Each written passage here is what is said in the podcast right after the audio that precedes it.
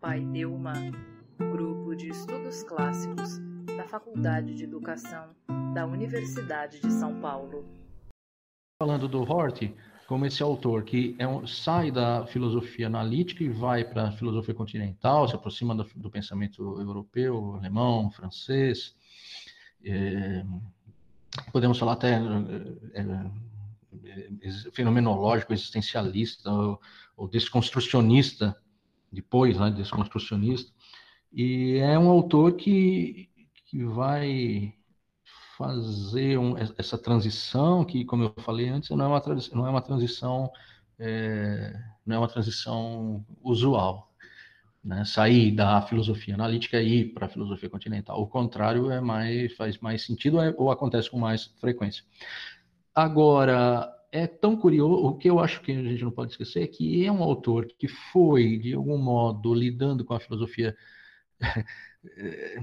de, ele lidou com a filosofia de, de, de, tal maneira que acabou sendo. Ele saiu da faculdade de filosofia onde ele estava, é, acho que é a Universidade de Chicago, não é isso? Se não me engano. E ele foi para a universidade, e ele foi para o departamento de, de, de, letras. Então, no fim ah, da sim. vida dele, ele foi, ele se tornou um professor do departamento de letras e não do departamento de, de filosofia. Que é algo e... bastante comum né, nos Estados Unidos, é, esse é, tipo é... de filosofia continental ser crítica literária, né? Exatamente, exatamente.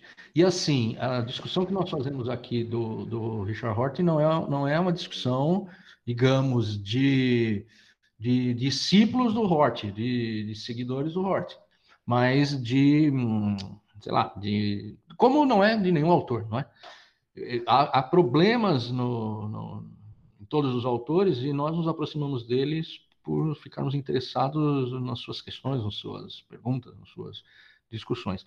E, e para nós, especialmente, pelo menos para mim, né, eu tomo, tomo essa liberdade, o Richard Hort ele é, ele é muito instigante por conta da proximidade dele, do pensamento dele, do pensamento sofístico. É, eu, de fato, me aproximei da leitura do Hort via a, a chamada neosofística.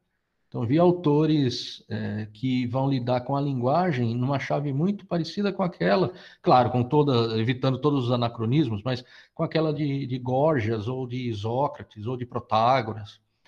Então, é, uma frase do Hort em que ele diz: Nós deveríamos estar na posição dos sofistas, e procurar por uma razão bem justificada antes de uma por, antes de procurarmos por uma verdade fundamentada, né? Então é, isso me interessa e ele vai ser um filósofo é, da linguagem numa numa radica, tendo uma radicalidade enorme. A Princeton até 83, ótimo. O Armando nos instrui. Ele, ele estudo, deu aula em Princeton até 1983, aí ele renunciou à, à cátedra, como ele colocou aqui, né? ele renunciou à cátedra e ele foi para a Universidade de, da Virgínia, isso. É, nos Estados Unidos tem muito disso, os professores, eles saem de um lugar para outro, ao contrário do que temos no Brasil, em que o professor chega, fica ali e vai ficar ali por toda uma geração, danando uma geração inteira, às vezes. Estragando uma geração inteira. A gente tem que tomar cuidado para não, não fazermos isso. Então, eu só, só queria situar o, o, Richard Hort na nossa discussão. É, comentários, discussões, observações? Para mim foi uma delícia ler esse texto, porque veio de encontro a mim, né, no momento em que eu estou estudando o existencialismo, a fenomenologia, então foi muito interessante, sabe, é, escutar outro autor que eu também nem conhecia falar sobre isso dessa maneira, sabe, uhum. falar do, do ironismo e de como a atitude ironista é uma atitude até mesmo existencial, né, diante da existência, é, ele não concebe, né, os ironistas não concebem a, uma essência humana, né, algo que transcende assim a, a, própria contingência do ser humano. Ele se entendeu, né, pelo menos pelo que eu entendi, que uhum. tudo, né, a linguagem é, são fatos históricos, né, são fatos que estão fadados à faticidade. Não sei se ficou uhum. muito boa a colocação. E assim, para mim foi um deleite, um deleite total. Gostei bastante e acredito que eu vou buscar por outros textos dele. Quem sabe ajude a compor o meu trabalho também, né? É, o, o, grande texto, eu acho que o melhor texto dele foi aquele que o tornou mais bem conhecido, que é uma publicação, se eu não me engano, de 1979, chamado A Filosofia, chamada A Filosofia e o Espelho da Natureza. É, outra coisa que me chamou a atenção no texto é o, o termo né, que ele cunhou, a redescrição. Então, os ironistas eles estão sempre buscando isso, né? Na verdade, a atitude ironista é isso, é a redescrição do seu vocabulário final. E achei até interessante que em determinada parte do texto, não lembro em que página foi mais, é, ele faz uma, uma crítica, uma espécie de crítica, talvez, aos metafísicos, por eles não conseguirem fazer essa redescrição de si, então, levando para um vocabulário mais simples, né? Não conseguirem sair da sua bolha, da sua moral, né? da, sua, da sua conduta para enxergar de forma mais ampliada, né? Outros horizontes. E, assim, é isso que a filosofia existencialista traz para nós, né? Esse, esse abalo das estruturas. É, há, uma, há um apelo, há um apelo existencial, né? Porque ele tem que enfrentar a questão ética é, como eu fundamento os meus valores, como eu, se não quisermos usar esse termo, mas como eu justifico os meus valores. É, essa é uma, uma, questão premente e que é premente também no existencialismo, né, nas vertentes existencialistas da filosofia. Sim. É, e aí? Acho que é, uma coisa que vale lembrar também é que antes de tudo, antes do existencialismo mesmo, se você, claro, desconsiderar o Kierkegaard, é, acho que a referência para esse ironista que o Roth coloca é o Nietzsche. Tanto a interpretação do Nietzsche sobre a linguagem, né, que é bem próxima a essa interpretação sofística, né, que, o, que o Marcos citou, quanto a problemática moral do Nietzsche, que é justamente a, atacar e analisar em sua historicidade os fundamentos da moralidade, né? Então, que é exatamente isso que ele quer colocar como essa postura diante da falta de fundamento último dos vocabulários finais, né? É, nesse sentido, para, o tema geral que a gente estava discutindo, verdade e educação, acho que a problemática que pode ser atacada pelo texto seria melhor conduzida se nós pensássemos, a partir dessa questão moral do Nietzsche, é, qual é a justificação dos valores que se colocam na educação. Né? Que, quer dizer, o que no limite a pergunta que se coloca no limite é como é possível um ironista justificar o seu valor, sendo ele um professor, por exemplo, como é uhum. possível um metafísico fazê-lo, como eles fazem esses dois processos e qual seria o mais adequado do, do ponto de vista da educação, segundo os critérios que temos hoje, né? É...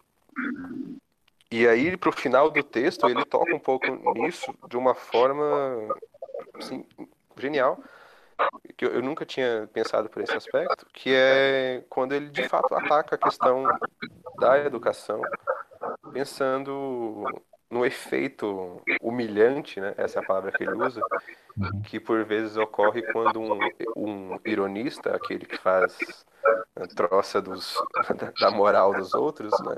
Pela sua falta de fundamento, tem quando uh, chega destruindo as, as ilusões, né?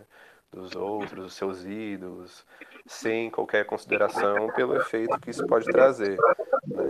Gente poderia pensar num, num professor é, de filosofia que chega numa sala de aula com 40 alunos, onde a sua maioria, dependendo da região, tem a, tem a sua religião por conta da família, tem as suas crenças muito bem firmadas e é, fala francamente, Deus não existe, vocês são fracos por uhum. acreditarem nisso não sei o que mais, essas supostas verdades que ele tem, e o efeito humilhante que isso traz, que é a, o, o, sujeito que escuta isso pensar, bom, então tudo aquilo que eu, que eu tenho como certo é errado, e isso provavelmente é culpa minha, porque eu fui manipulado porque eu fui doutrinado e agora eu tenho que me rebelar, mas por que fazê-lo? Né?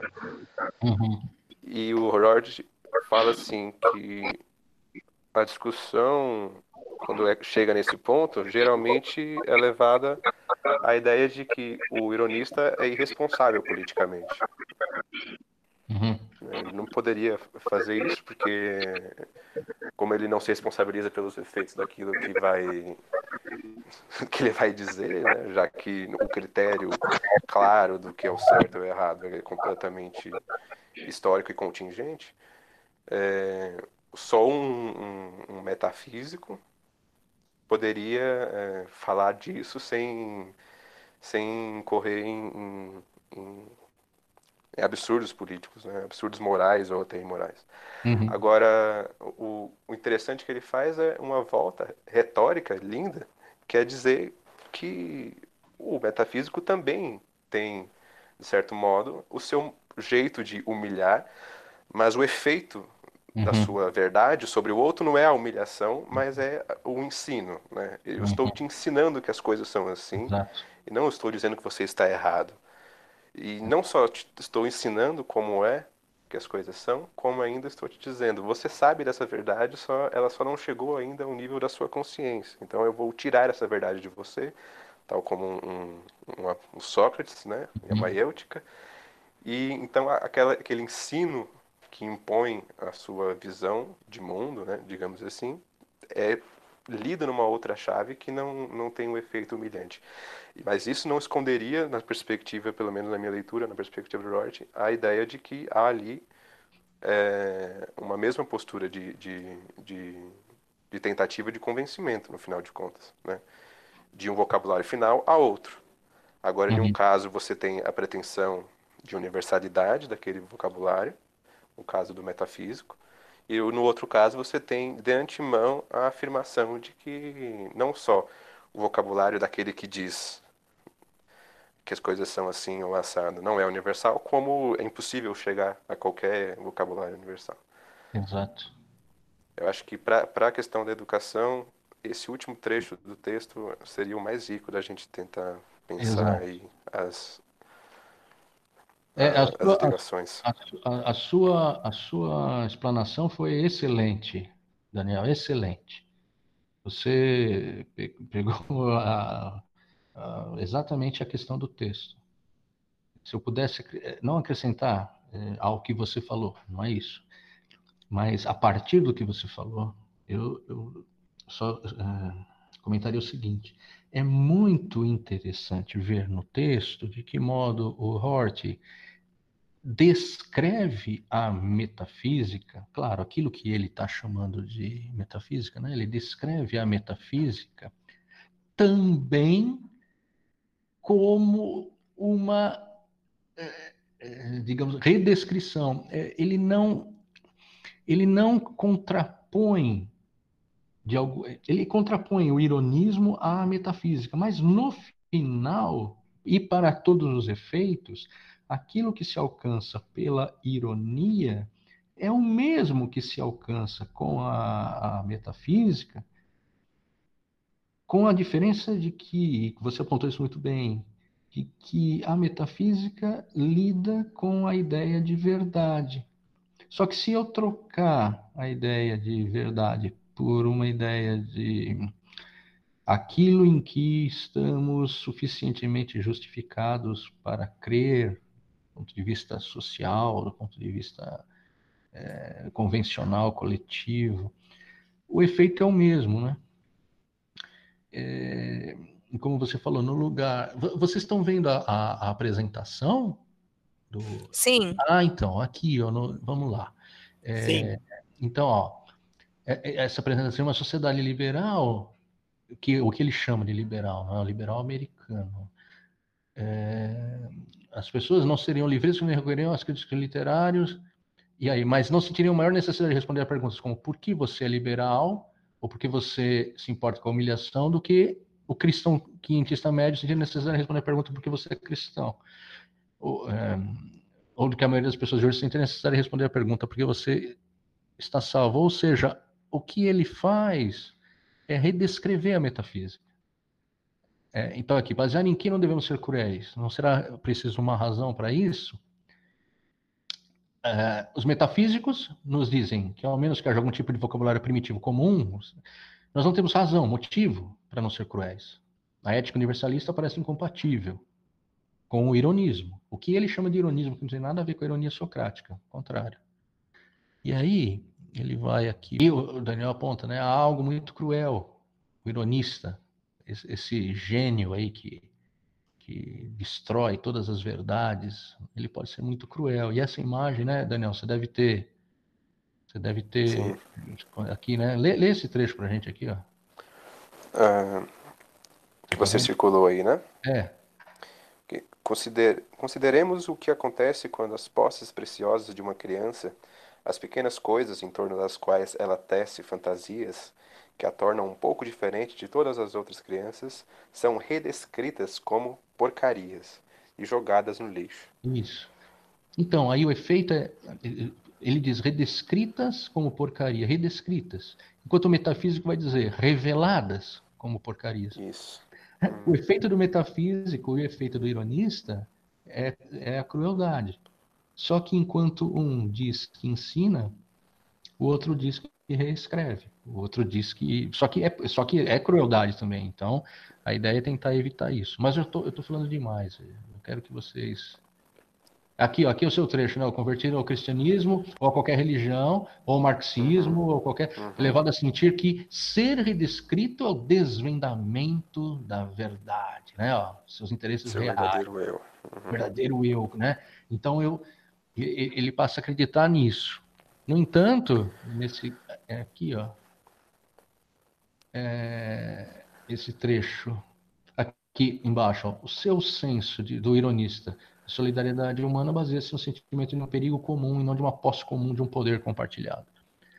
É, é frágil, só que ele uhum. vai dizer a metafísica também é tão frágil quanto. Isso. É. tão frágil quanto. Né? que me pareceu muito nesse momento do, do texto que ele está propondo um, um, um, fundamento schopenhaueriano para a moral, que, que, é a ideia de compaixão. Né? Uhum, uhum. Que... Ou, ou, ou, ou, ou, então é, é é, a gente pode recuar um pouco e pensar na, nas vertentes utilitaristas ou uhum. nas éticas éticas pragmáticas, é, pragmáticas e ah, esqueci agora o termo as éticas baseadas no, no tem um termo o, acho que pensador do século XIX na Inglaterra ética utilitária não então eu estou pensando no utilitarismo Estou pensando também no utilitarismo, acho que faz, faz, faz muito sentido aqui. Mas... É consequencialista? Não é, eu vou. Peraí, enquanto vocês conversam, eu vou, eu vou achar. É, eu estou quase vendo. Perdão, estou quase, tô quase vendo o nome aqui do, do autor, é uma ética do, do, do, do sentimento, alguma coisa assim. Eu vou, eu vou, eu vou achar aqui, mas conversem. É, Marcos, eu queria saber o que, que você pensa sobre é, que é uma coisa que me incomoda desde a primeira vez que eu li esse texto, é, e eu, mesmo relendo, assim, eu não consegui chegar a uma. Enfim, a uma, a uma compreensão que fosse satisfatória para mim. É, a respeito dessa questão da crueldade que ele uhum. usa, né? Como que ele usa como um adjetivo para os liberais, né?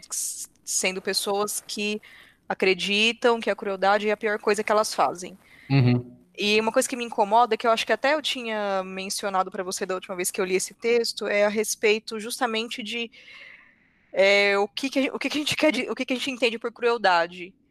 E uhum. se isso não seria um, um problema na própria, enfim, na própria exposição dele a respeito desse, Sim. dessa questão, né? Como é que a gente define crueldade? Da onde, qual é o ponto de partida? Né? Se isso não seria um problema e a gente é. estaria andando em círculos aí. Esse, você pegou, esse é um ponto fraco da. Assim, não é à toa que ele sai da faculdade de filosofia, não é à toa que. não, não, é, ele é criticado por. Ele vai ser criticado por, por, por Habermas, por exemplo, o diálogo uhum. dele com Habermas. Habermas vai criticá-lo justamente por conta disso. Então, mas aí que tá, o Hort, ele não tem uma resposta para isso. O, o que ele diz é que os metafísicos também não têm.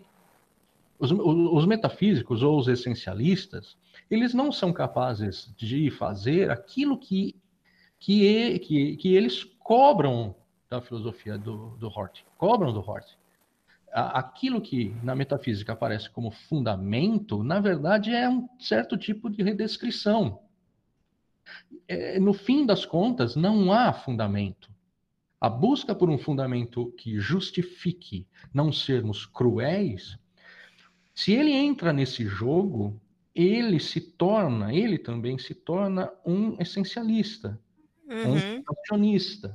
O que ele diz, e ele diz nesse texto, é: eu apenas tento é, argumentar, e aí a conexão dele com, com a retórica, com a, a, todas a, toda a tradição retórica, eu tento argumentar, na, na, eu tento argumentar buscando substituir um vocabulário por outro. Tal como o vocabulário que, que falava em salvação, até salvação na religião, por exemplo. Ou o vocabulário que, utópico, que pensava a revolução, e que ordenou ordenou a, o funcionamento do ordenou não influenciou o funcionamento do mundo aí até a, a queda do muro de Berlim. Hoje esse discurso de, da revolução do utopismo ou o discurso da salvação religiosa em Deus é um discurso que não foi ele não foi resolvido no sentido de se apresentar o fundamento e que justificasse uma resposta ou outra resposta. Ele foi abandonado. É, eu brinco, vocês devem ter ouvido, quem teve aula comigo deve ter ouvido eu falar disso. A, a, a, aquela a brincadeira que é uma brincadeira, uma anedota, né? Que se dizia ah, que na, na Idade Média uh, se discutia quantos anjos dançam na ponta de um alfinete.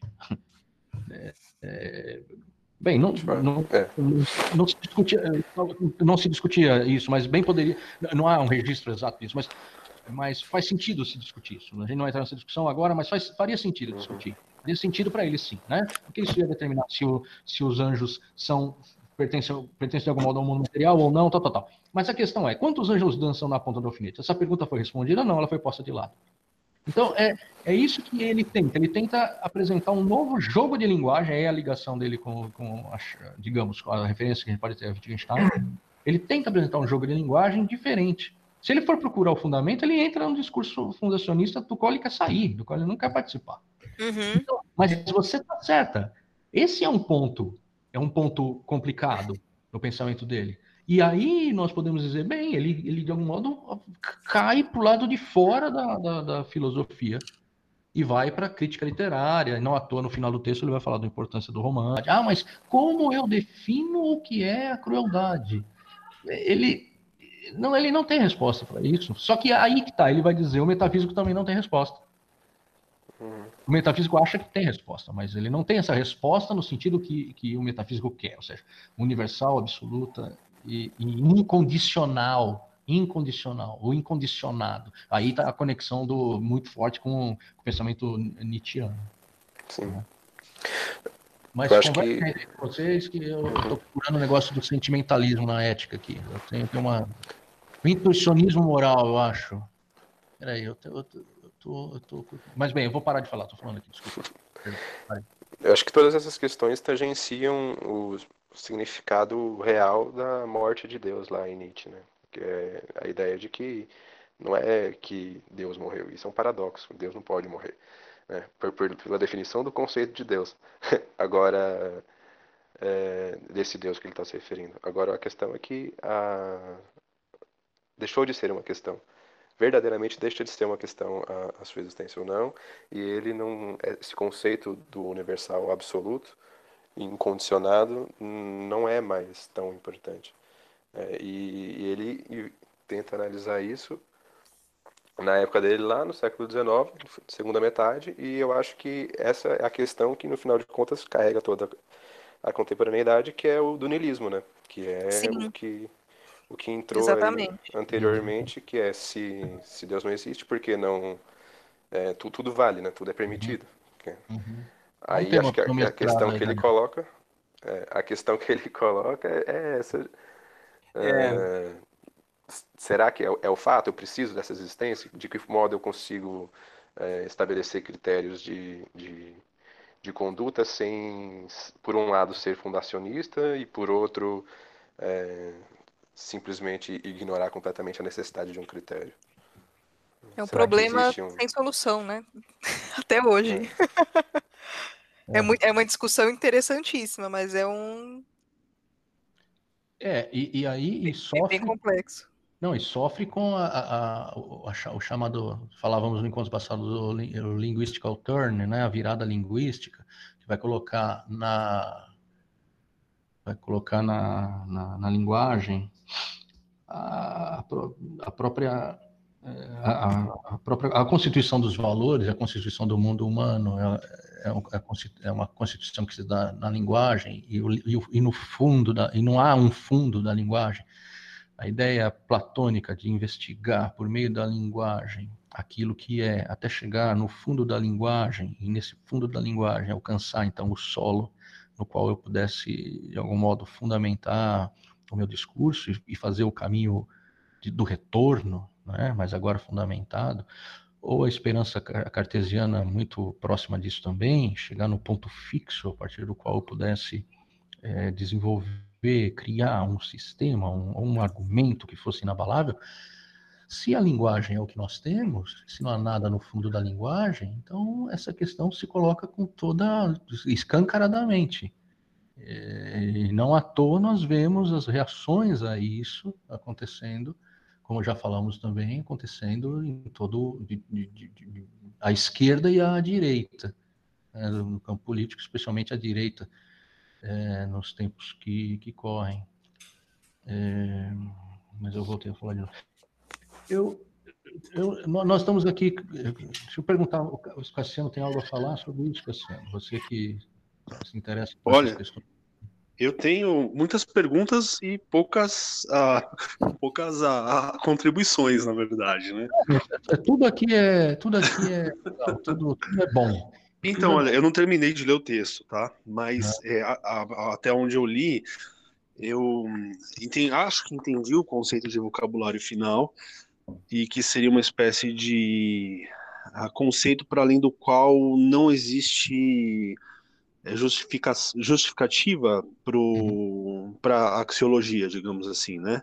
Uhum. Então, aí eu só não entendi se ele é a tautologia em si ou se ele ainda é alguma substância antes, digamos assim, reconhecida socialmente, alguma coisa assim.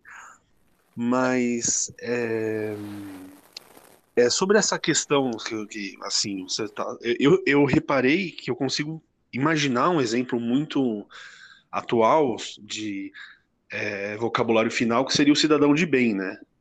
O cidadão uhum, de bem uhum. é uma espécie de tá fundamento tá axiológico. Você está pensando, tá pensando no que a gente está vivendo hoje, cidadão de Exa bem? Exatamente, ah, exatamente.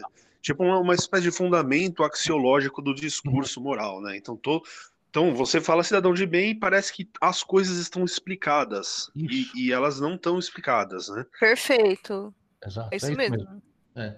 É, isso aí eu entendo. A, a, agora, essa, essa, esse dualismo entre o metafísico e o ironista é, é, é interessante porque parece que o metafísico, assim como o ironista, reconhece que existe uma espécie de vacuidade nessa é, na, na linguagem. Então você tem uma linguagem autorreferente tautológica. Acho que o metafísico também entende isso. Ele só que o metafísico acha que existe uma realidade para além disso, e o ironista acha que não, se existe, não é possível descrever essa realidade para além disso. É isso?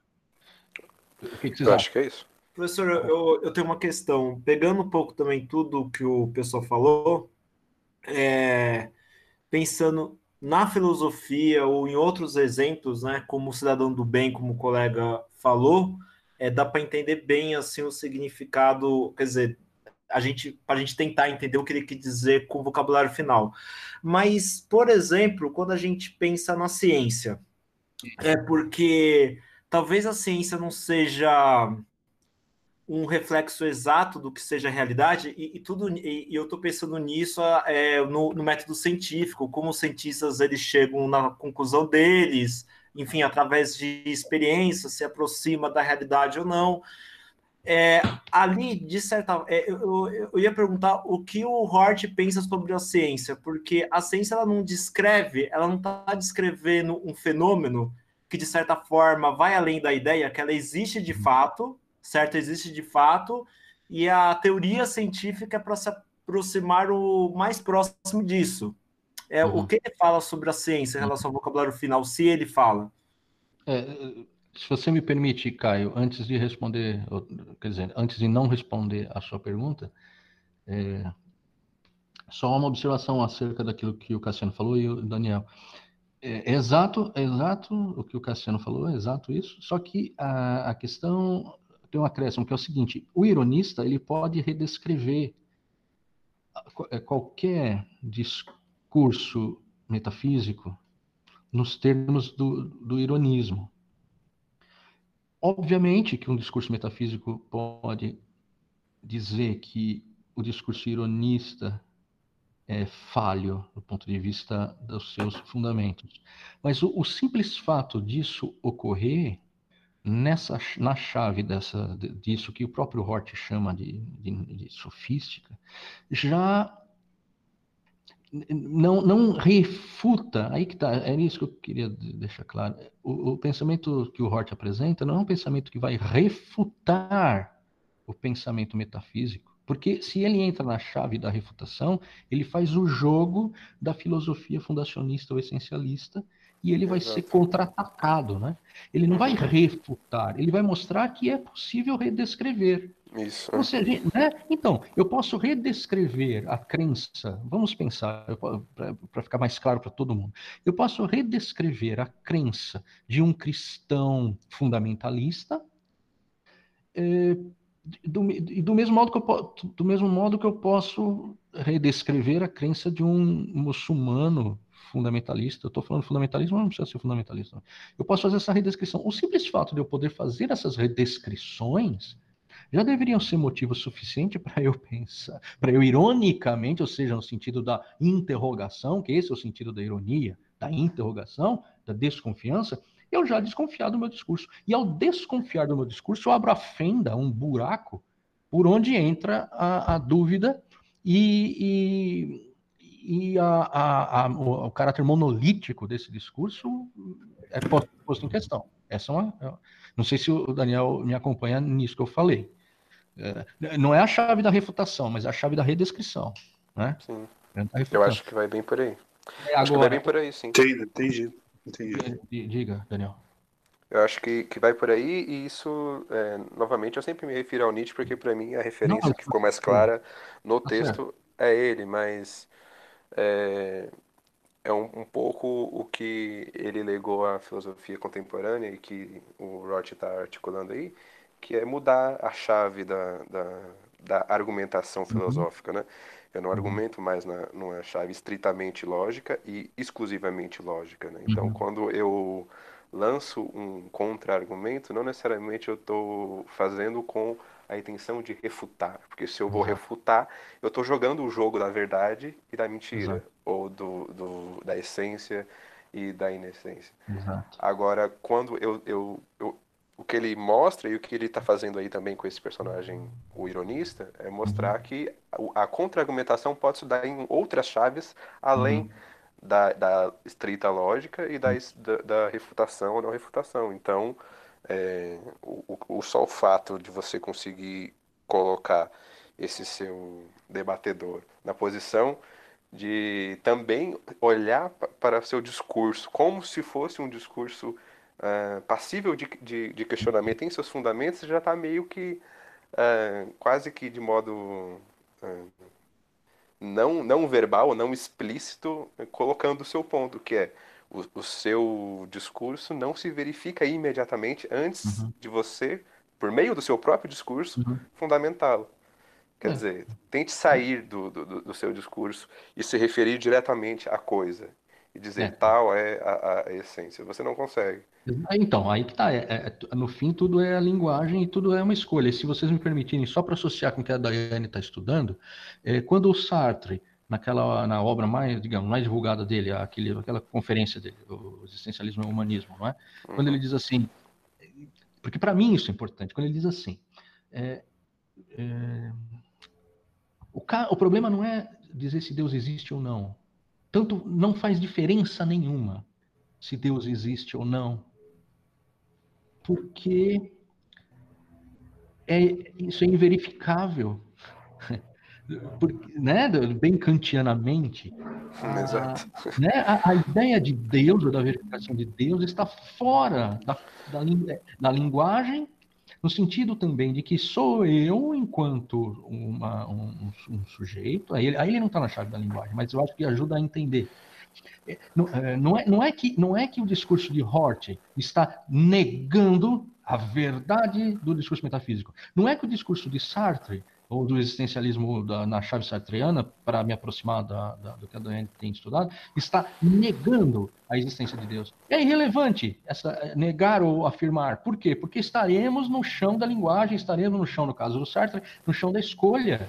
Eu escolho, não é? Se eu ouço uma voz que diz que que é Deus e que me pede para ir pregar a palavra no meio da rua, bem, no fim sou eu que escolho acreditar que é Deus ou não um demônio ou então uma psicose.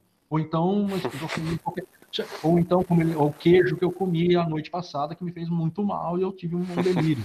É, no fim, está no homem, está na linguagem, essa, essa sensação de que nós estamos mergulhados, não mergulhados, que nós somos a linguagem. Aí vai derivar no Lacan depois, mas Lacan vai de algum modo. Tá, mas aí é outra história que eu nem perto. Agora, a, a, segunda questão do Caio. Caio, você fez a pergunta que, que eu não queria que ninguém fizesse, Caio. Porque eu não sei, eu não sei responder a sua pergunta. É uma questão para mim também. Eu precisaria, precisaria retornar ao, à filosofia e ao espelho da natureza. Porque para mim, é, a, a, filosofia da ciência, ela é um campo complexo, há muita, há muita, assim, não, não é simples, não é como a gente, pelo menos a mim, né? O, o Vitor, que é da física, talvez possa nos ajudar. Ela não, a, a ciência não tem esse caráter a filosofia da ciência, ou seja, os fundamentos da ciência, não tem esse caráter é, é, demonstrativo que nós, nós do lado de fora acreditamos que ela venha a ter. Ela não é assim, não. Então, você tem na filosofia da, da ciência a chave do, do, do realismo, do pragmatismo, do idealismo. Ela é um problema aberto, tanto quanto o discurso ético, não é, então, quando a gente apela assim, ah, mas a ciência ela, ela diz o que as coisas são. Ah, é, uhum. Não é tão simples. Só que eu não tenho agora condições. Se alguém aqui tiver, por favor, eu não vou me arriscar. Eu cheguei a estudar aquele autor, eu já falei desse livro para vocês, é o Laudan, eu acho que é Laudan. Ó, ah, eu pus o nome aqui, o Moore, o Princípio e a Ética. É, é o chamado intuicionismo ético, sobre o que eu, daquilo que eu estava uhum. falando eu nem me lembro mais do que eu estava falando, mas é, era essa obra que eu queria procurar. Então, eu não, eu não sou, eu não sou a melhor pessoa para Larry, Larry Laudan. Larry Laudan, é, ele é um autor. Tá vivo? Olha que legal. Eu trabalhei quando eu dei aula na Metodista, eu trabalhei com esse autor. Foi quando eu conheci. E ele tem uma obra muito interessante, foi traduzida, acho que em português, que é. Cadê, cadê, cadê, cadê, cadê, cadê? cadê? Ai, ai, ai, eu não vou, eu não vou achar agora. Mas é, eu vou, enquanto vocês falam, eu vou procurar aqui, no qual ele apresenta essas, essas vertentes da filosofia da ciência. E aí, naquela época, é que eu tive mais próximo dessa discussão e percebi que não é simples, ok? Não é simples. Essa ideia de que a ciência diz o que as coisas são e a ciência ela então ela teria, como você acho que apontou, é, Caio, ela teria um acesso privilegiado ao real não é bem assim. É, é professor, com licença? Claro, não precisa Não, não e é, eu entendo o que você quer dizer, mas é, o que acontece é o seguinte, é, eu, eu, não quis dizer isso, talvez tenha só... Ah, tá. então, eu, não, eu, eu, eu não quis dizer isso, que a ciência, ela compreende exatamente a realidade, eu até falei, ela tenta se aproximar, eu li até um texto da filosofia da ciência, enfim, algumas discussões que eu tive na aula com o professor Mariconda, uhum. que às vezes a ciência ela parece ser o que dá certo para uma determinada situação. É, você está sendo pragmático. Exato. Né? Sim, sim. É, mas, mas, mas o que acontece é o seguinte, mas a ciência também, embora ela não está correspondendo uma teoria científica, ela não corresponde exatamente, talvez não exatamente do que seja a realidade, a um uhum. método, a um método por trás. Eu não acredito que apenas seja o, a linguagem. Há um método por, por trás que acaba mostrando que aquela, que aquela teoria ela tem, digamos, ela tem a sua prática e ela funciona bem para determinadas situações. Mas ela, esse, esse método é constituído do quê? De. Eu estou pensando no. É, no Popper. O pouco que eu li, professor. Eu tô, eu tô pensando. É, você criar uma teoria e você faz uma experiência para você tentar negar ela, para uhum. você ver se ela pode ser negada e você vê se há uma correspondência entre a teoria e a realidade. E se ela não pode ser negada e uma, uma correspondência e ela acaba tendo os efeitos esperados, você coloca ela como uma teoria científica. E ela acaba. Eu estou pensando num texto do Popper que eu já li um tempo atrás. Enfim. Ah, então, mas essa é uma, é uma, é uma maneira de conceber a ciência. Só que Sim. ela não é a única. É. Ela não é a única. Ela, ela é. E o Popper é um, é um, um, um realista, né? O, enquanto que você vai ter uns, uns, pragmáticos, você vai ter idealistas, você vai ter. Eu não sou, eu não sou da área da filosofia da ciência, eu sou muito limitado. Como eu brinco com vocês, a minha ignorância é muito ah. eclética. Eu não, eu não conheço é, suficientemente para falar sobre a filosofia da ciência com vocês, pelo menos não agora. Mas, mas eu, só isso que eu posso dizer, não sei se algum colega ou quem eu algo a falar, é, é uma coisa bem complicada. Quem que está falando? É o Vitor. É o Vitor, vocês me escutam? Ô, Vitor, o físico. Físico, ouvimos, ah. ouvimos, ouvimos. É, não, assim, pelo pouco também que eu entendi, essa, essa discussão que a gente está tendo pode ser uma das portas de entradas na filosofia da ciência, né? que é a discussão justamente como você coloca do realismo. O que é a discussão do realismo, né? Uhum. É o uhum. quanto que aquilo que a ciência descreve tem uma correspondência direta com a realidade. E esse debate ele se constitui entre dois extremos, né? O, real, o, o realista, que é aquela pessoa que vai dizer, olha, não, a realidade existe, e o que a gente chama de antirrealista, que vai dizer que não, as teorias científicas, elas, elas são ótimos instrumentos, mas elas não têm uma correspondência direta.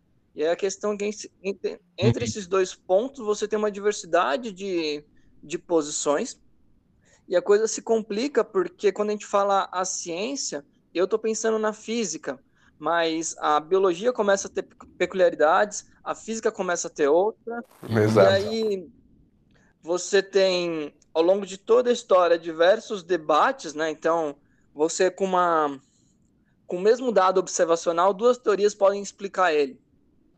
Uhum. É. Sim, sim, é... sim.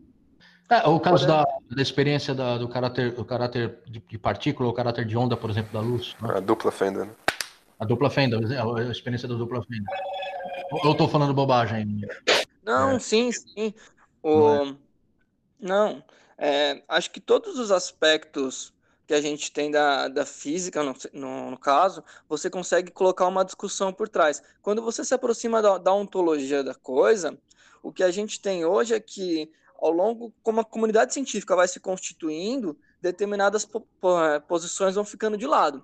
E aí você tem uma posição hegemônica, mas uhum. quando você olha, você tem dificuldade em justificar aquela posição. Em é. falar, em dar o argumento final. E aí talvez aproxime do que o Caio falou do Popper, que o Popper vai trazer o seguinte: olha, eu não consigo fazer uma experiência que me comprove que a teoria é verdadeira. O que uhum. eu consigo dizer é que ela é falsa, que é a uhum. lógica da refutação. Exato. Exato. Mas, né?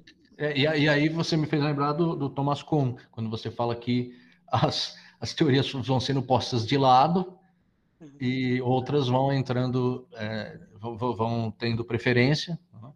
Essa ideia da mudança de paradigma para você, eu acho que o Thomas Kuhn é um autor importante para entender um pouco, para a gente entender um pouco isso que a, a pergunta do que, que o Caio colocou. Eu agradeço o comentário, a explicação do, do, do Vitor. É, eu, eu, pensei no exemplo aqui, talvez da vacina, sabe? Uhum. Por exemplo, vacina. É seguro tomar vacina? Vá, vá no posto, tome vacina. É seguro. A uhum. questão é, existe a chance de que você possa passar mal com a vacina. Uhum. E na hora que eu falo que você de uma, eu tô falando, olha, toma uma vacina, a gente tem conhecimento suficiente para fazer te, aplicar isso para grandes massas, mas dizer que a gente tem todos os conhecimentos que, é, que circulam o que é uma vacina, porque a gente não tem. A gente não tem, por exemplo, uma resposta para o que seria a vida. Dizer que a gente tem todas as respostas, nós não temos. Nós temos um conjunto de um conjunto articulado de ideias que, que foram testadas, que garante uma segurança mínima. Mas quando eu, eu dizer que eu esgotei a realidade, eu não consigo, né? Uhum. E eu, se eu conseguisse, a ciência parava de avançar também. Sim. É, é e professor? Oi. E, e só para encerrar, eu, eu acho, enfim, o, o, o que eu quis dizer aí, já para encerrar o, o, o, assunto, que é. Porque quando ele fala de vocabulário final, mesmo que ele não esteja negando a metafísica, é, hum. não sei se é a palavra anacrônica, mas parece que acaba entrando no relativismo. É, grande. É, mas é ele que ele é um relativista. Agora, isso para a ciência, mesmo que a ciência ela não é, não mostre exatamente, eu tô, então eu estou nem sendo realista, né? Eu, eu, estaria no meio termo. Mesmo que ela não mostre exatamente a realidade como ela é, hum. no, é, é difícil colocar ela no meio desse relativismo de outras coisas, por exemplo, da ética ou, ou até mesmo da filosofia.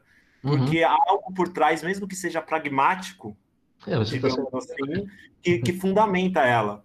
Sim, porque it, it works, é? ela funciona, não é? Ela, é. Funciona. É... ela funciona. Quando se chama o Hort de relativista, é como se nós chamássemos o Isócrates, como se Platão chamasse Isócrates de relativista. E o que a gente tem visto é que Platão, que Sócrates, do lado de Platão, ao lado de Platão, contemporâneo de Platão, ele não é um relativista, por não compartilhar da filosofia é, fundacionista ou essencialista que tem a sua origem na obra na, na fabulosa, fantástica obra platônica. Mas ele não é bem um relativista, porque o relativista seria aquele que nega ou, ou torna simétrico, e aí lembrando do, do, do Nietzsche, é a ideia de, de não se fazer um platonismo invertido. Não é um platonismo uhum. invertido, porque aí eu, eu continuo no mesmo jogo. No mesmo jogo. Imagem, uhum. digamos. Não é. Então, chamar o, o Hort de, de, de, relativista é como chamar o, o Sócrates lá atrás de relativista. É ainda jogar o jogo de linguagem uhum. da filosofia essencialista. Então, essa é uma discussão muito rica, mas que, que eu não tenho aqui condições. Eu vou mandar o livro para vocês, para vocês é, se divertirem. Mas, Sobre o, o, o relativismo, diga, se eu posso uh, contribuir aí alguma, com, alguma coisa, é, tem hoje em dia, pelo menos, a palavra relativismo ela virou uma espécie de é, vala comum aí, né, no discurso político, né? Hum. Principalmente porque o, o, o, anterior Papa, o Ratzinger, né, uhum. escreveu um livro, alguma coisa, dizendo, é, descrevendo o relativismo como uma espécie de um dos grandes males uhum. do século, da humanidade, coisa do tipo, da modernidade, acho, né? E, e assim, a, hoje se diz de relativismo absolutamente qualquer coisa que não seja uma moralidade fundamentalista, não vou nem dizer essencialista, uhum. mas uma, uma, uma moralidade do tipo, sei lá, abraâmica, né? Tipo, Deus mandou matar meu filho, então isso é o certo. Se Deus uhum. falou, é. Quer dizer, o fundamento também é tautológico, né? Sim, é, é, é certo porque Deus quer que seja. É. Então como te, te, teve até uma propaganda um tempo atrás que mostrava aquele avião batendo nas torres gêmeas e, e dizia a, o inverso da frase do, do, do Dostoiévski, né? Se Deus existe, tudo é permitido. brincando com essa ideia, quer dizer, é de, Ah. o que Deus determina que, sem, que, que é moral passa a ser moral, né? Uhum. Mas é só para contribuir aí que existe hoje no debate uma, vulga, uma vulgarização, é bem calvinista, existe uma vulgarização do, do termo relativismo que é basicamente tudo que não é uma, uma moralidade é, religiosa fundamentalista estrita, né? Do tipo, existe o certo e errado e acabou. Né? Uhum. É, que só para só, só enriquecer aí, porque assim a gente quando trata de relativista, como sei lá, vamos dizer o, o Rorty, né? Uhum. É, eu acho que é, é um pensamento muito mais sofisticado, né? E que não dá para você jogar fora, não dá pra você jogar fora por conta de qualquer coisa, assim, né? Só porque é, é, não, não, existe nem argumento para o cara conseguir jogar fora um, um, um pensamento desse, é, desse tamanho, né? É, bom, é isso aí. Não, é não, é assim, virou vala comum. É, suas observações são, são, corretas, são corretas, é isso mesmo. Virou uma. tu- tudo que. Tudo aquilo que não é, digamos. que não, não, não se crê fundado numa verdade para além do, do tempo e do espaço é, é um relativismo. É, eu Deixa sei eu fazer um comentário que eu tava. Fala. Eu tenho me interessado muito pela, pelo discurso dos evangélicos, assim, porque eu acho que cada vez mais é, é um fiel da balança né, na- nas Uhum. questões políticas. E, e, e- e da mesma maneira eles têm é, tido uma, uma expressiva influência no meio educacional, então isso nos toca diretamente. Uhum. É, vi é, essa semana descobri aí um pastor, é, uma espécie de voz dissonante e tal, ah, Carlos Alberto. Bom, depois eu passo para vocês o, o- a referência correta, mas ele fala, uma das críticas que ele coloca de forma muito contundente, assim, é ele, ele, ele diz a, a frase: a gente tem que é, tirar Moisés do púlpito e recolocar Cristo no púlpito. Uhum. Né? Uhum. E eu achei muito interessante com, com essa conversa toda que a gente está tendo. Quer dizer, no final das contas, é uma disputa de narrativas, né? a gente está lidando aqui com disputas de narrativas. Uhum. E é, quando uma narrativa é, moralizante, é, fundamentalista, é, ganha corpo, né, ganha, ganha popularidade, é, e é fácil que ela ganhe popularidade, porque você dizer para uma pessoa o que é o certo e o que é o errado, isso dá uma segurança é, emocional enorme, né? Uhum. Cara, é, uma encrenca enorme, porque é exatamente nesse olho do furacão que nós estamos metidos, né? É, quando, e é curioso como ele, uma das, questões que ele coloca é, é, o quanto ele é criticado pelos evangélicos, por, por uma, por uma parcela grande dos evangélicos, quando ele propõe a recolocação de Cristo no centro do Uhum. cristianismo, né? Uhum. É o tema do o tema aí, porque e isso implicaria logicamente num- numa outra forma de ética, né? E aí a gente recoloca a mesma questão que a gente está aqui girando há algumas semanas, que é, é, é, o, o que devemos ensinar em termos éticos, né? Uhum. É, é, e aí a gente vê o que está sendo ensinado é, para uma maioria ah, avassaladora aí dos evangélicos, o, o, esse, a lei né, é, de Uhum. Moisés, né, o Antigo Testamento, é, Uhum. esse Deus furioso, esse Deus que pune, né?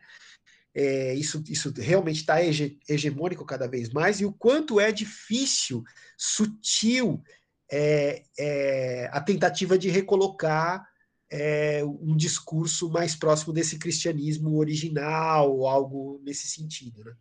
Uhum. Eu Não, sempre tem- fico lembrando da. Não sei se vocês assistiram o Maria Madalena com o Joaquim Phoenix. É, o diretor ali ele teve uma sensibilidade tão grande é, de, de, de, de, de reposicionar né, a, essa imagem daquilo que eu. Aí vem a questão das crenças. Eu acho que ali tem um Cristo muito próximo de um, de um Cristo verdadeiro.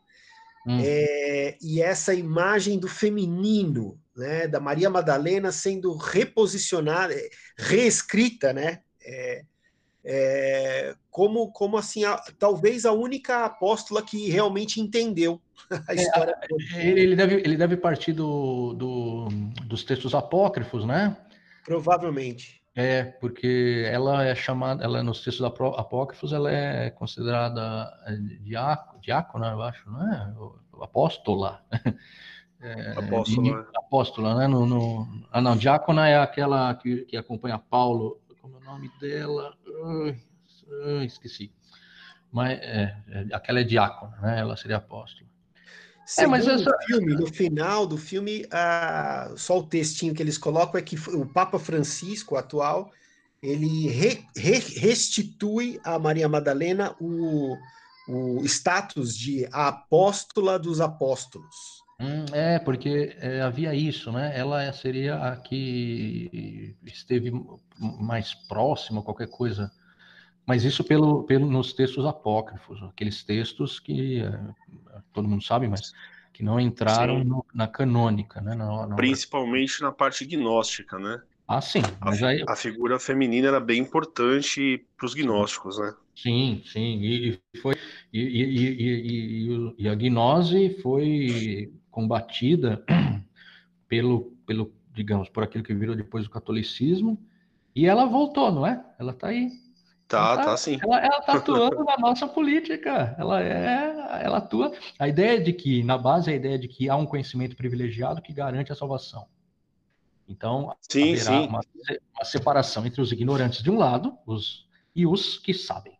De novo, a gente volta para o discurso fundacionista. Exatamente. Os que sabem serão salvos. Então, não é pela graça, não é pelas obras, não é pelas, pela graça e pelas obras, é pelo conhecimento, pela gnose.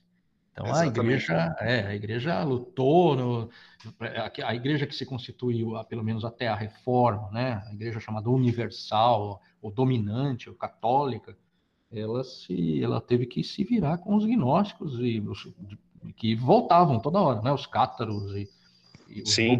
É porque eu vejo o gnosticismo como uma tendência interna do cristianismo, né?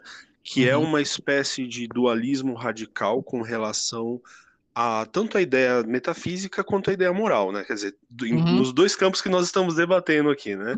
É uma é... frutificação do platonismo. É uma frutificação Exato. do platonismo. Exato, perfeito. É, é, é uma perfeito. potencialidade desse platonismo. E, e é, é, uma, é uma radicalização da visão platônica de que esse mundo é uma farsa, né? Uhum. E de que existe um mundo verdadeiro no qual, é, no qual inclusive está o logos, né? E aí o, da, da, onde é criado o mundo, o mundo material como uma espécie de é, degeneração da, da do, do, mundo verdadeiro, né? Uhum. E é, é. E também existe a ideia de que existe um, um, um, mundo tal, o mundo que nós vivemos é um mundo essencialmente mal, né? É. E essa ideia aparece dentro do cristianismo ortodoxo mesmo, né? quer dizer que é, Satanás é o príncipe deste mundo, é, uhum. é uma ideia que aparece aqui e ali de vez em quando, né? Uhum. É. É, então, mesmo que seja meio confuso isso, parece que é, é, é, talvez seja uma, uma dicotomia entre uma visão mais é, integrada, judaizante, né, hum? e uma visão mais apocalíptica, agnóstica, né?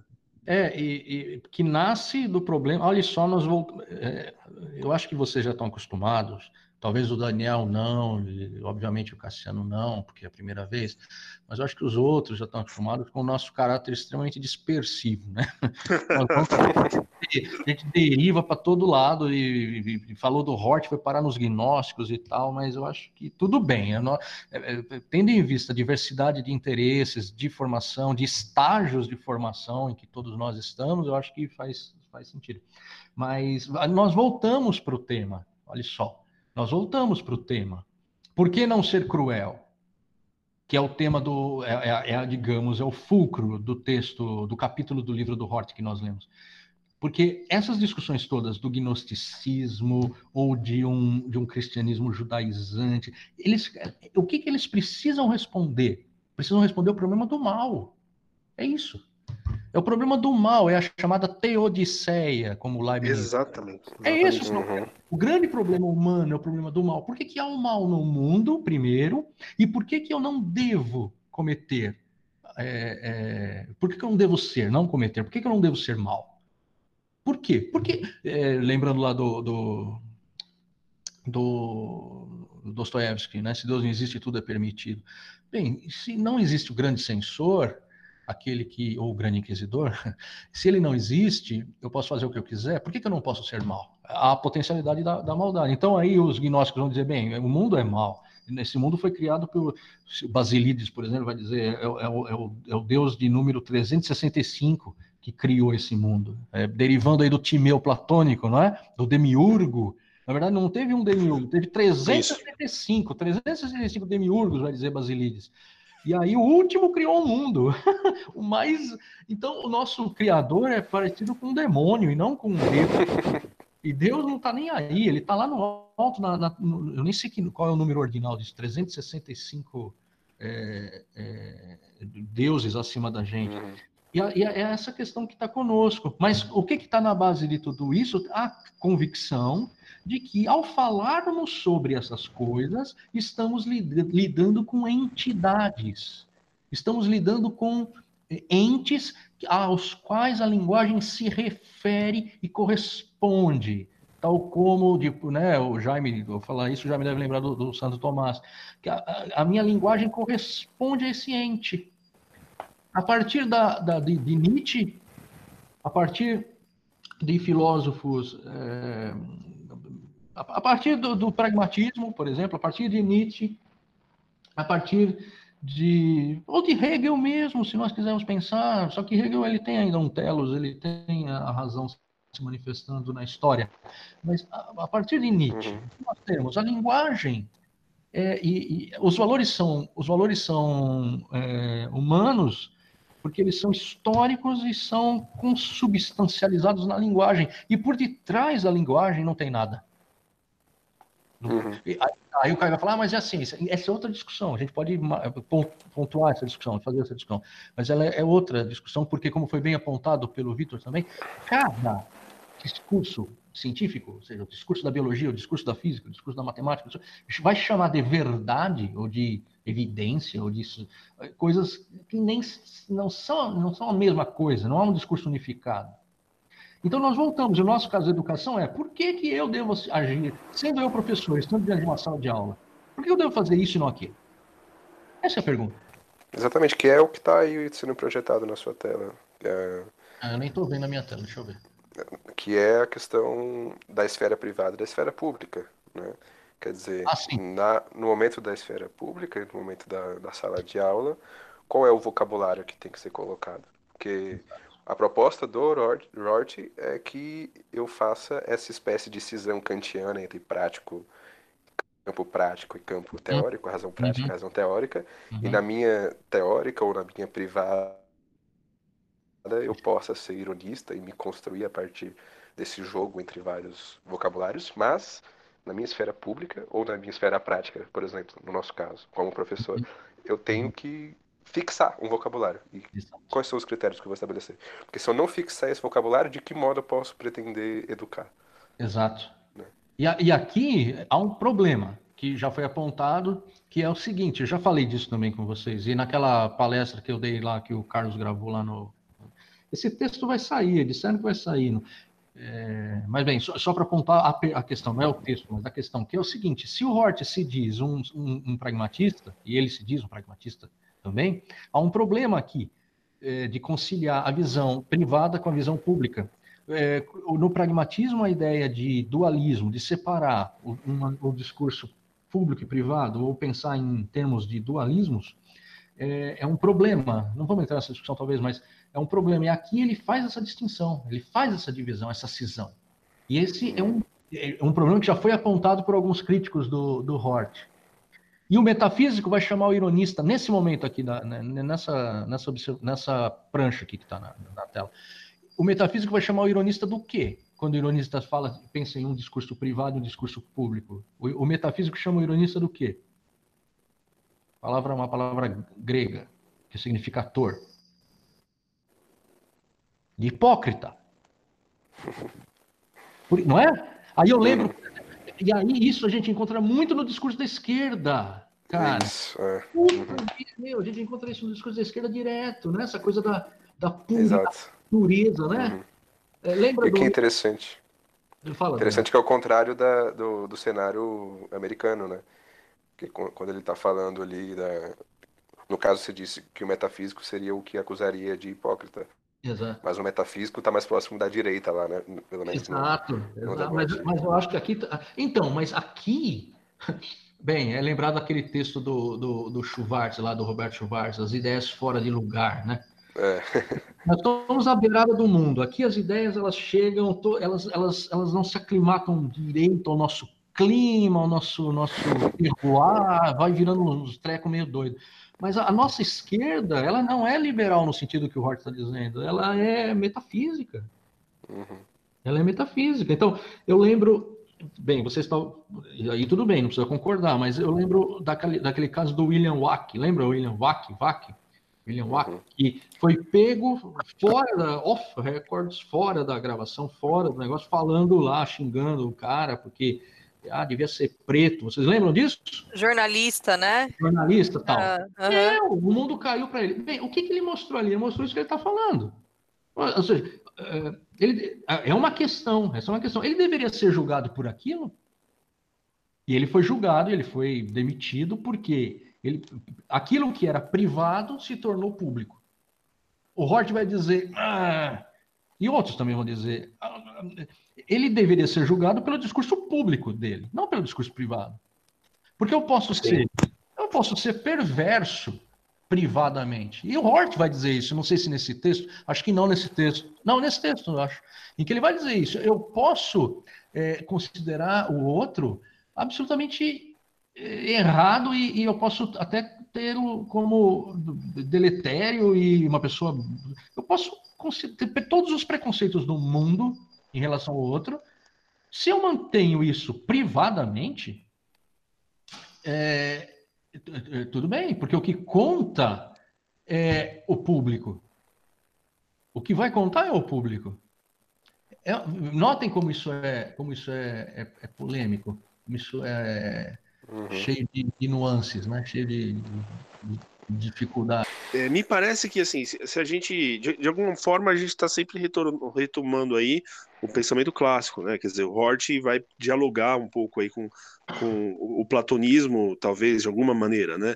É, e, e, e, o platonismo ele coloca um, ele coloca o conceito de bem é, um, um, tanto quanto debitário do conceito de verdade. Não sei se eu estou falando besteira, né? E, e então a gente então a gente teria assim duas esferas ou é, é, duas esferas mais ou menos correlatas que se tocam, que seria a epistemologia, né, a, a, uhum. ontologia, não sei, e, e, e, a, e a moral, a ética, o campo, o campo do dever ser, né? Então, é, é, no platonismo, esses dois campos se tocam na questão da verdade. Mas me parece, pelo que eu entendi, que no, no Hort é, existe uma espécie de uh, paralelismo nesses dois campos que não se tocam. Como se ele estivesse dizendo assim: olha, é, você pode é, rebolar, fazer o que você quiser, você não vai conseguir puxar é, um, é, o, o, seu, digamos, o discurso moral do discurso ontológico. Você não vai conseguir derivar o dever ser do ser, digamos assim. Uhum, exato. Pelo menos desde Kant. Pelo menos desde Kant. O, o, valor não, não, o valor vale. Ele não é. Esse, essa é, é que tá. O que Platão, uhum. a unir verdade, bem, o, o bem, o belo e o bom, o bem, o belo e o justo. Sim. A Trindade platônica. E, e, é, e acreditar que isso era um saber, um conhecimento do qual poderíamos predicar é, uma realidade, ou seja, isso seria isso estaria no campo do ser, uhum. a partir pelo menos do Kant. O Kant, pô, eu acho que assim, você tem Platão, aí você tem Kant. Aí você opera assim, Platão funda a filosofia e depois do Kant é, a filosofia nunca mais foi a mesma. O grande, foi o grande. Então você tem o quê? O valor ele não é o valor, ele vale. é, é, é, lógico, né? Mas ele vale. Nietzsche vai nisso também. Exato. Não, exato. Ele radicaliza aquilo que o Kant não foi capaz de fazer, de algum modo, quando ele tenta, ele tenta na razão prática salvar o que ele destruiu na razão pura. É, o que o Nietzsche vai fazer? Ele vai avançar nesse sentido. Você não tem como predicar o ser, é, perdão, você não tem como predicar a existência do o ser do, do, do valor. Não há como você fazer uhum. isso. É, é, é, essa a grande, digamos, a grande, o grande marco miliário, o grande da, da filosofia é, kantiana. E depois do Nietzsche. E, e aí desaba nessa, nesse uhum. problema. Porque o que nós temos é um problema. Eu acho uma. Eu não, eu não gosto, na verdade, eu tenho uma pinimba muito grande com os filósofos distos desconstrucionistas, ou Foucaultianos, ou Nietzscheanos, Sim. ou Derridanianos, ou tal, que dizem, ó, falam dessas coisas como se elas não fossem questões seríssimas com as quais nós estamos nos deparando.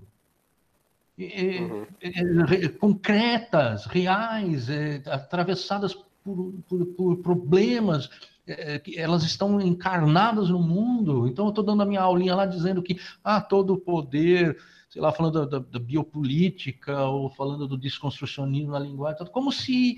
Como, para lembrar do Kierkegaard, que o, que o Daniel citou aqui, eu estou ainda na, na, no estágio estético, sabe?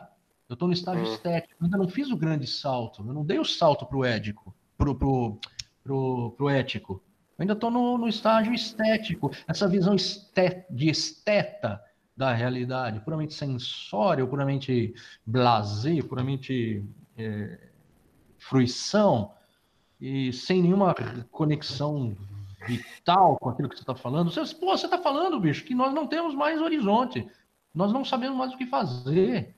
É essa a questão. É, mas tudo bem, não eu, não tenho, eu não quero saber disso. Ótimo. Só que Agora falando para nós aqui. Só que nós somos professores. E esse é o grande problema. Vocês estão cansados de ouvir falar isso, eu uhum. sei. Mas nós somos professores. Nós vamos para frente de uma sala de aula e nós abrimos a boca. E nós dizemos, isso é certo, isso é errado. Tá, qual é o nosso critério? Ah, mas está na lei. Bem, a lei, meu amigo, na hora de você aplicar a lei, aplicar a norma, você pode aplicá-la de, de, de, inúmeras maneiras. Você pode justificar a aplicação da norma de inúmeras maneiras. Como é que você justifica, né? Essa é a grande uhum. questão. Desculpa, é... eu fiquei eu fico empolgado às vezes.